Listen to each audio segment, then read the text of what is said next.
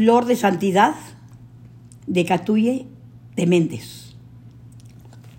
Del lago junto a la orilla, con el rostro iluminado, con la túnica flotante y la verdad en los labios, el bendito Nazareno habla al pueblo prosternado.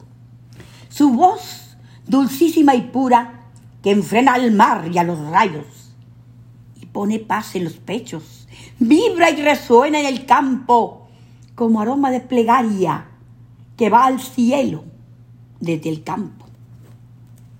Vierte el santo Nazareno de sus palabras el bálsamo. Todo el que amante me siga y siembre el bien sin descanso en los surcos de las almas, tendrá la gloria a mi lado. Y la multitud creyente, cual mansísimo rebaño, junto al pastor se congrega y así dice sollozando, seguiremos tus consejos.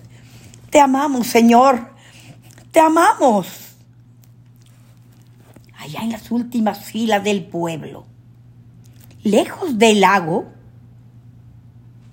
hay una mujer humilde con un niño de la mano. Tiene el niño los cabellos como los trigos dorados, como el cielo. Son sus ojos y su tez de rosa y nardos. La madre y el pequeñuelo de luengas tierras llegaron para escuchar la palabra de, del Redentor soberano. Débil y anciana es la madre que ahí llegó mendigando. El niño es débil, muy débil, mas sin sentir el cansancio, cual la florecilla busca del sol los fecundos rayos, busca el niño al nazareno, que es de los pueblos amparo. Mas aunque mucho se esfuerza, resulta su empeño vano la muchedumbre le impide ver al pastor sacrosanto. Madre, exclama el pequeñuelo, ¿es Jesús el que está hablando? Quiero verle, quiero verle. Probó a tomarle en sus brazos la anciana y falta de fuerzas lo hubo de dejar llorando. Quiero verle. Quiero verle. Clamó el niñín angustiado.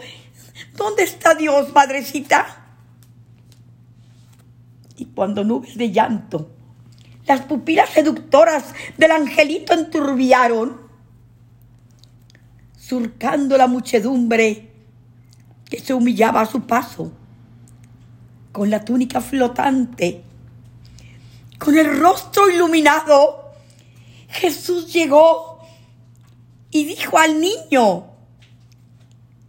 aquí estoy, ven a mis brazos.